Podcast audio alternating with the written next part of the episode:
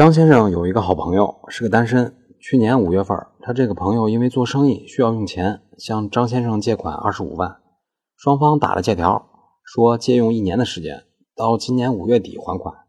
但是这到了今年五月底了，张先生这位朋友却因为亏损还不了钱。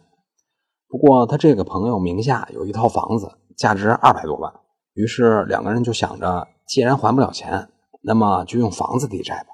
所以两个人就来到公证处办理财产约定协议公证，约定追加张先生为房子的共有人，占百分之十二的份额，以便偿还借款。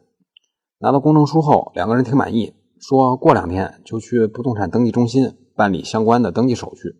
可是过了两天，张先生和他的朋友一块儿又回到了公证处，说他们去了不动产登记中心，一问才知道，这个追加共有人的手续挺麻烦的。而且费用也要交不少钱，张先生就问公证员说：“既然已经办了公证书了，能不能省点事儿，就不再去不动产登记中心办理手续了？这样能行吗？”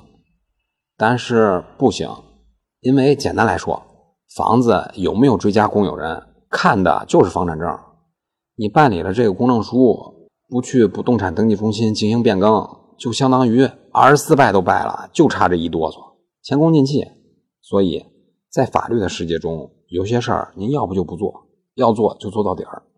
以上就是今天的音频，您的点赞、评论和赞助是对我最大的支持，在此鞠躬感谢。咱们下期再见。